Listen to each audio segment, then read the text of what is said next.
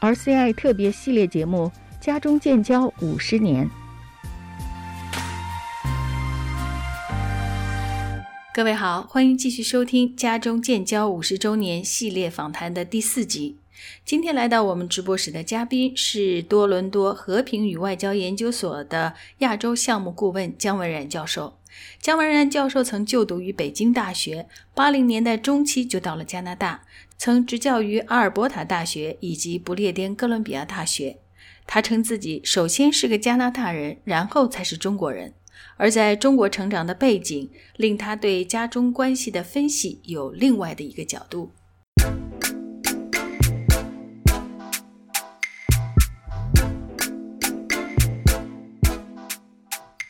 蒋文然教授，你好，感谢你来到我们的直播室。今年是加拿大和中国建交五十周年，但是最近的这段日子，两国关系可以说是降到了五十年来的最低点。从最早和中国建立外交关系的西方国家之一，到今天啊，这个关系降到冰点。如果我们分析一下这背后的原因的话，会是在哪里呢？这里边这个啊，两国关系的恶化，像您指出的，有很多很多的因素。但是我们说短期的最直接的因素呢，啊，这个所谓的导火索呢，是这个二零一八年十二月初，啊，加拿大这个逮捕，啊，这个华为的啊首席啊金融执行官孟晚舟。啊，这个当然是由于美国和加拿大有一个啊引渡的安排，那么美国要求加拿大做，加拿大做了以后呢，啊，这个很显然，大概不到两个礼拜之后呢，啊，根据威胁国家安全啊这个罪名，中国逮捕了啊这个两个加拿大公民 Michael 啊 Kovrig 和 Michael Spavor 啊，这个都是大家知道的了。怎么自从这个情况开始了以后呢？啊，双方坚持自己的观点，互相指责对方是做人质外交，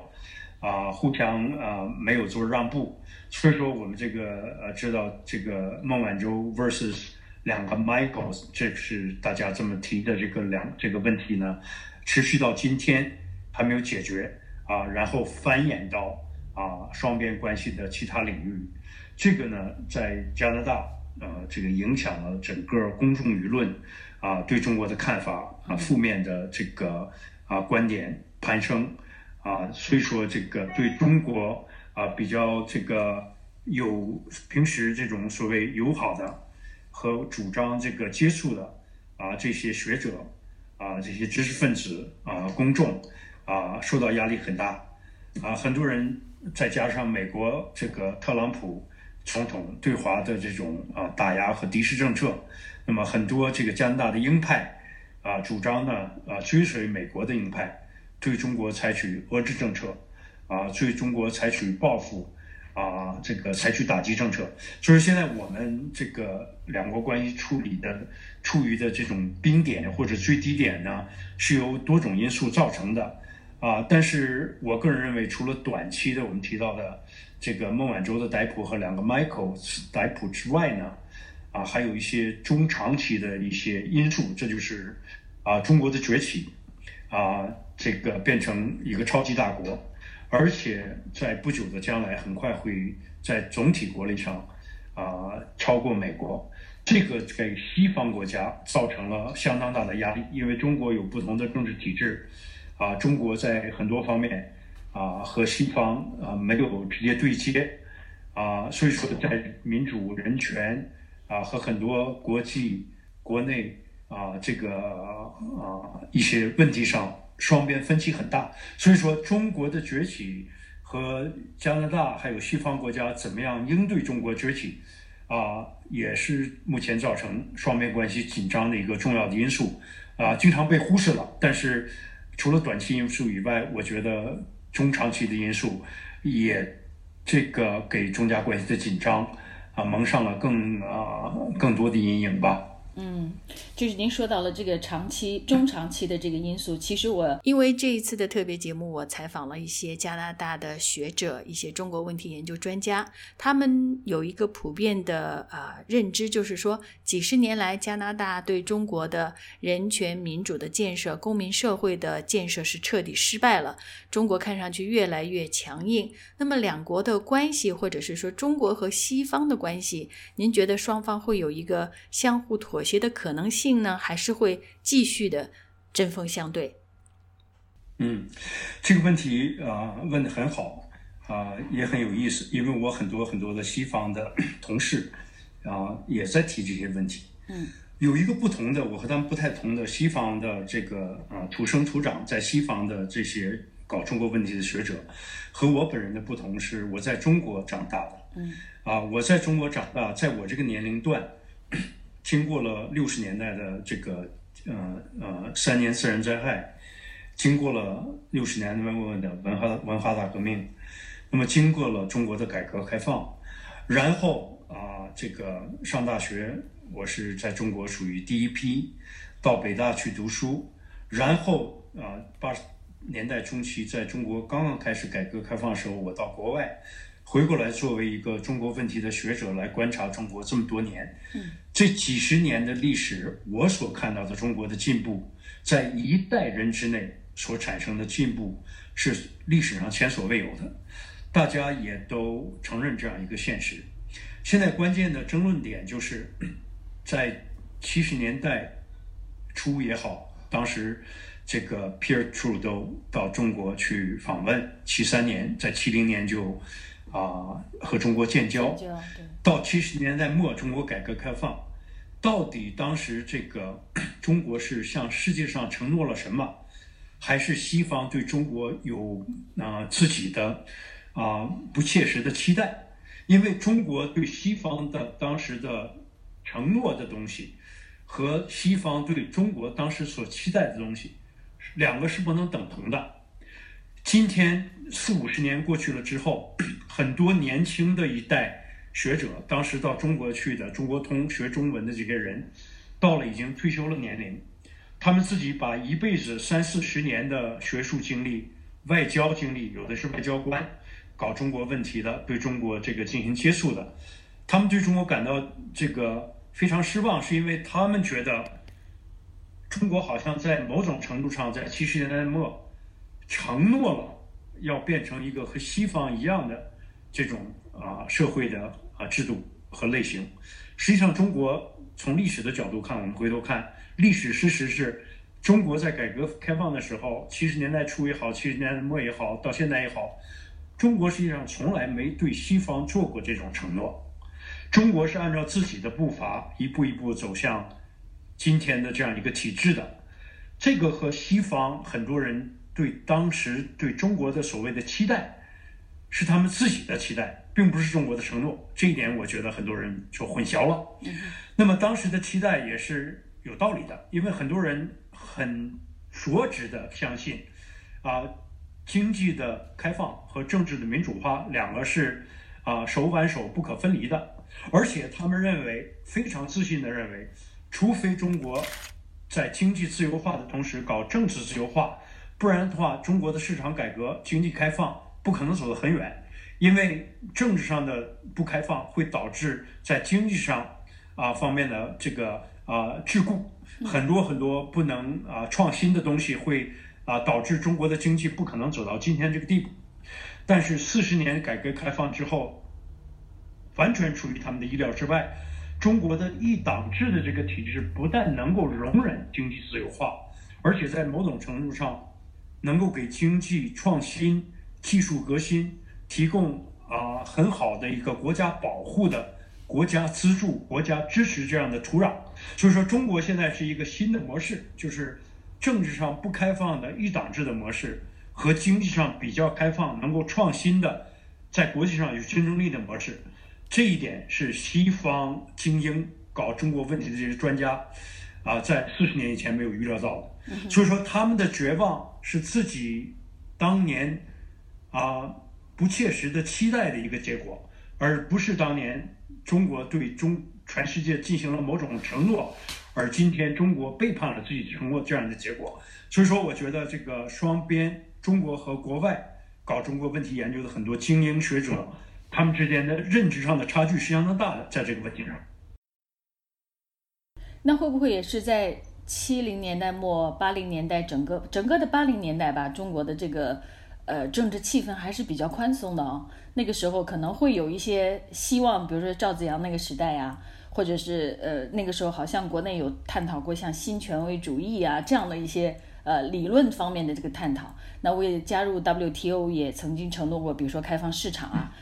如果西方坚持认为中国人权是经济交流的嗯必要的一个前提，而中国坚持认为不会改变目前的这个做法，中国和西方世界的未来会是怎么样呢？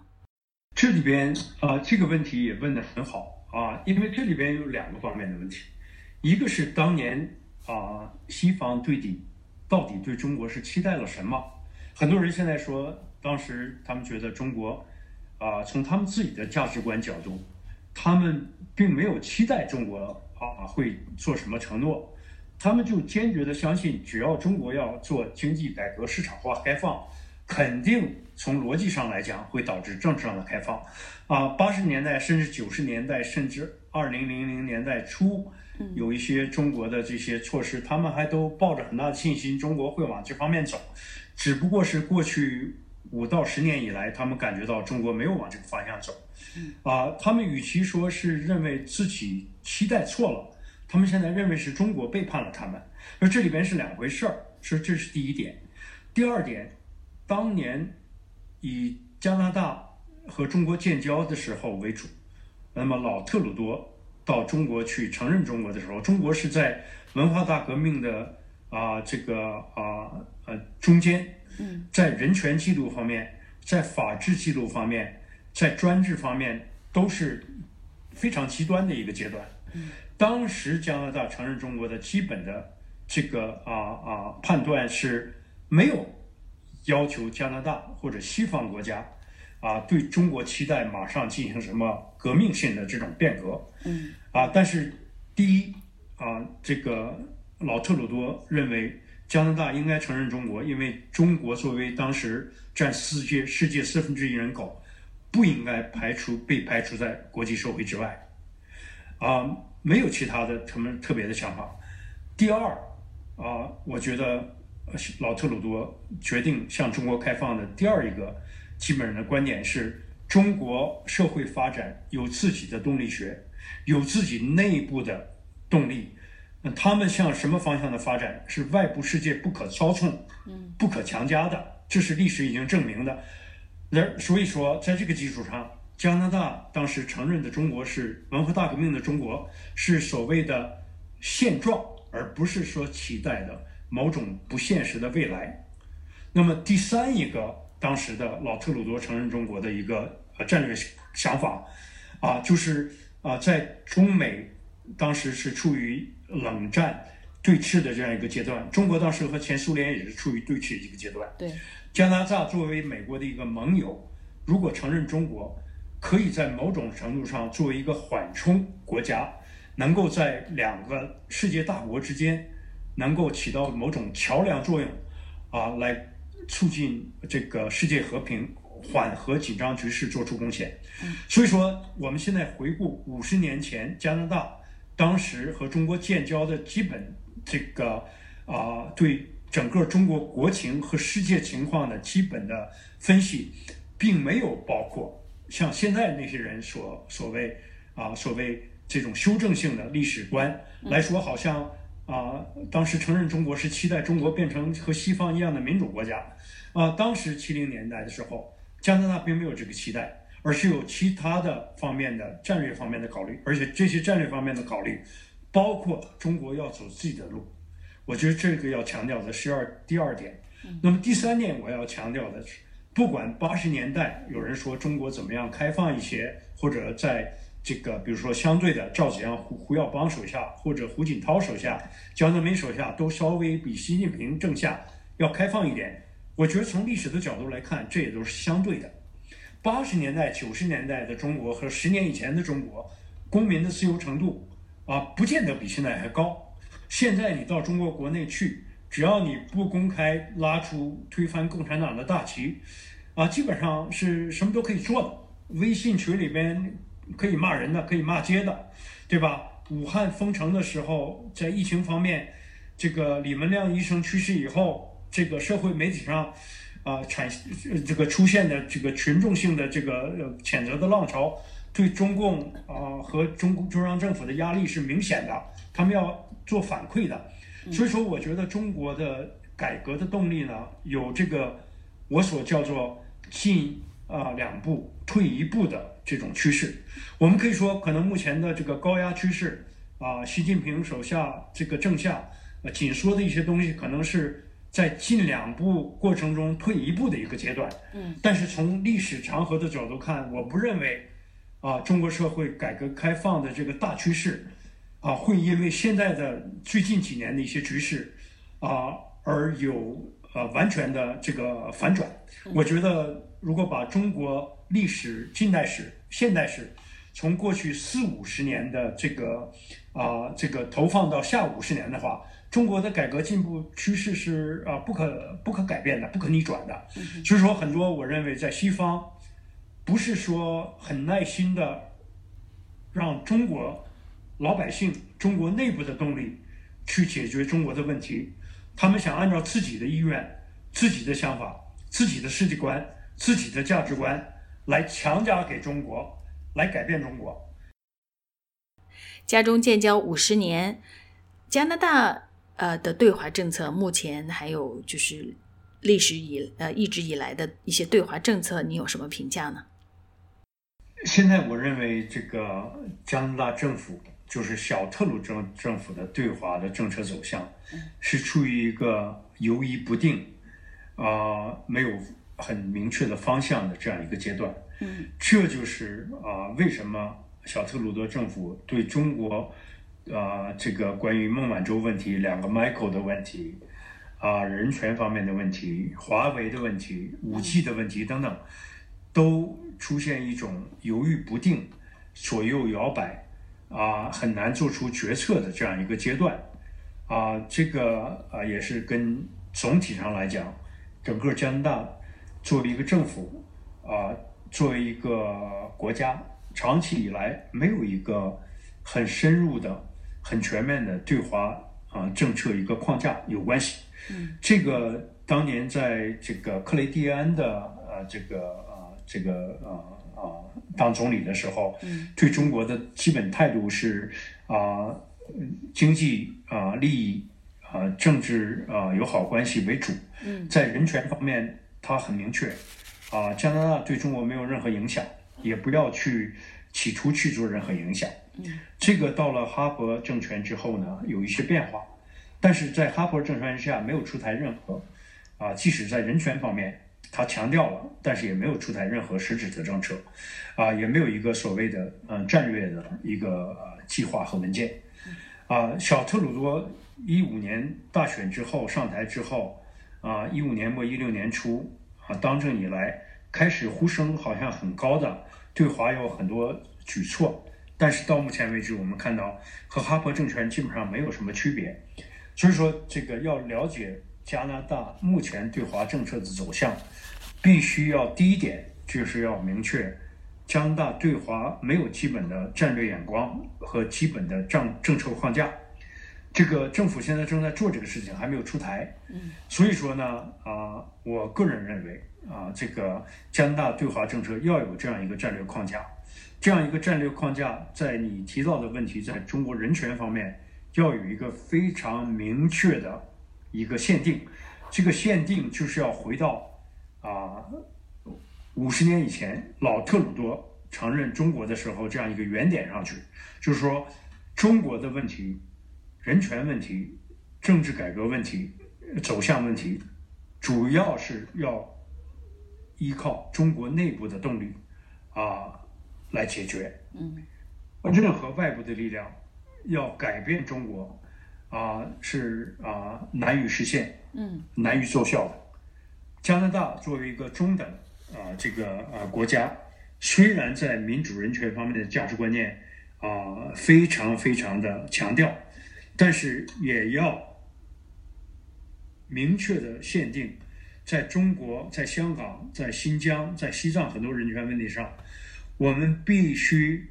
依靠中国内部的改革力量，逐渐的解决这些人权问题。我们不可能从加拿大一个国家的角度，甚至加拿大和美国联手和西方其他国家的联手的角度，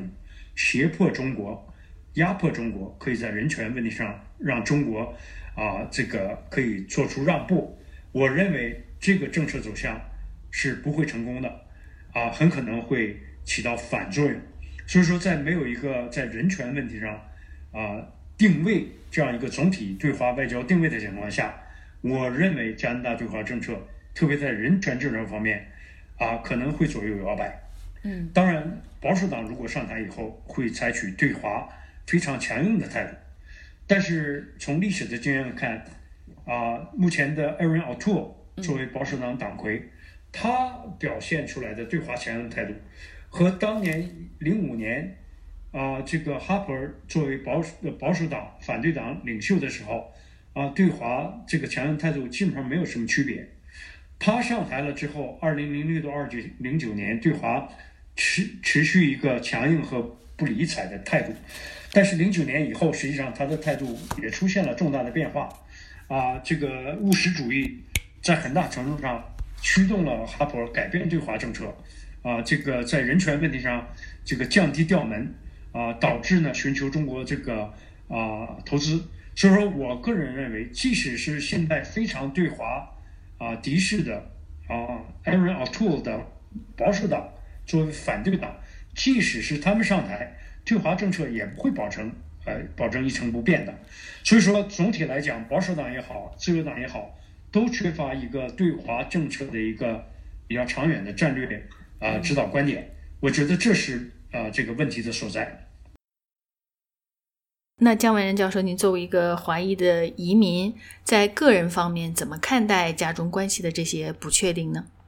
加拿大就作为一个作为一个国民是吧？啊，作为一个文化是是 very friendly people 对吧？这个来了以后啊，也是确认了这样一些啊啊自己的观点的。嗯。啊，但是说在这种非常多元文化啊非常友好的这个非常这种谦和的这种。加拿大人的政治文化里边，啊，也多年来我也体会到，也还是有很多历史上的一些包袱，比如说这个这个种族主义的一些东西，啊，排华的一些思想意识，从历史的角度、文化的角度，啊，实际上啊，这个啊还是存在的，而且啊，并不是说很深的沉在水底下，啊，在很多方面，实际上这个两国关系出现困难的时候。啊，很多人在这个啊这些意识啊就上浮到水面之下，很潜伏的地步。所以说，这个因为政治正确嘛，很多人不会公开出来表现这种啊某些种族主义的文化方面的偏见。嗯。但是这种对中国文化、对中国崛起、对中国还是不同一个这个啊人种的。这种很下意识的防防防防范和这个呃惧怕感觉还是可以感觉到啊，所以啊，所以说我并没有啊作为一个学者研究这个国与国之间的关系啊，我并不对啊这个加拿大这个作为一个国家啊，因为我现在在可以说在加拿大住的时间。作为一个加拿大公民的时间比在中国长多了，对吧？我在埃德蒙顿住的时间比我在哈尔滨住的时间还长，对吧？啊，我这个这个从某种角度来讲，I'm Canadian first, Chinese second, but you know, 啊，I I I，我没有任何幻想。从这个啊，从从 if you detach and you analyze，是吧？从这个啊啊第三者的角度，从学者观察的角度。啊，来看加中关系，看加拿大国情，加拿大对中国态度的话，啊，我觉得有很多东西我是可以用批判态度来看的啊，有好的一些方面，啊，也有很多负面的东西。目前的状况下，中国和加拿大、中国和世界的关系啊，从一到十做一个嗯，这个叫什么？怎么说？就是呃，做一个乐观度吧。从一到十，您的乐观度有几分呢？我只能，如果这样，这很简单的比较方式了。嗯，我我如果我如果做这个判断的话，我只能画在五，就是也可能啊更乐观一点，也可能更悲观一点。这里边我刚才说了有结构性的东西，嗯。啊，但也有主观方面的东西。啊，很多东西并不是说呃定死了我们就啊不所谓不免一战，要陷入所谓修昔底德陷阱中。中加关系，中国西方关系会继续紧张下去，啊，我觉得聪明才智、战略眼光各方面能够怎么样来互动，怎么样来处理，呃，关而且最重要的，我觉得中国啊是一方面，是吧？可以做一些啊很多很多东西来继续搞改革开放，把自己的社会的体制呢能够和西方的一些东西拉近一点。嗯，从西方的来讲呢，啊，我觉得他们没有。最主要的，我刚才谈到这个问题，就是说，他们啊，还有一种呃凌驾于中国和中国人民之上，好像只有他们才知道中国的方向应该是什么样最对中国最好。实际上，他们应该有回顾一下历史，更有耐心的让中国人民，特别是中国内部的动力。啊，来解决中国的变化、改革和发展问题。啊，只要中国老百姓有耐心，能够忍耐下去的话，我认为西方国家对中国应也应该有耐心。这个耐心呢，就是要以历史为鉴。这个历史呢，就是在过去四十年中国的翻天覆地的这种前所未有的变化。嗯，如果把它啊这个啊啊放到下四十年啊这个来讲，我们觉得。啊，就不是说我们要把我们自己的意识形态强加给中国人，而是中国怎么样能够啊，中国人民以自己的节奏，啊，以自己的努力，来逐渐的把中国引向一个更适合于中国社会发展要求的一个啊更好的这样一个体制。我觉得这个是避免冲突或避免战争的重要前提之一。啊，但是我比较悲观的就是很多西方国家并不想持这种态度，而且他们就认为他们所自己啊所有的国家体制，按照自己的历史和文化传统形成的体制啊，要优于中国的啊。中国现在的体制是难以接受的，中国政府是没有合法性的，他们要现在很多人鹰派就是不但要啊抵制中国，要遏制中国，还要这个改变中国。而这就啊，从这个角度来讲，就是说，如果说我这个，像我刚才说到的，能够大家有战略眼光，有这种战略耐心，我觉得我的这个比较啊乐观的点数会从五往上走。但如果我觉得那些鹰派的人对中国采取这种强加的状态，对吧？对中国采取啊不容忍的状态。那么中国国内反之，在利用这种民粹主义，利用西方对中国的威胁，搞民粹主义、搞民族主义的这种，这样的话，我个人的这种啊乐观程度，会从五呢往下滑，走到更加悲观的这个方向。所以说，啊，说 I'm in the middle 啊。感谢姜文然教授今天接受我们的访问。明天我们会继续家中建交五十年特别系列访谈的第五集。明天再会。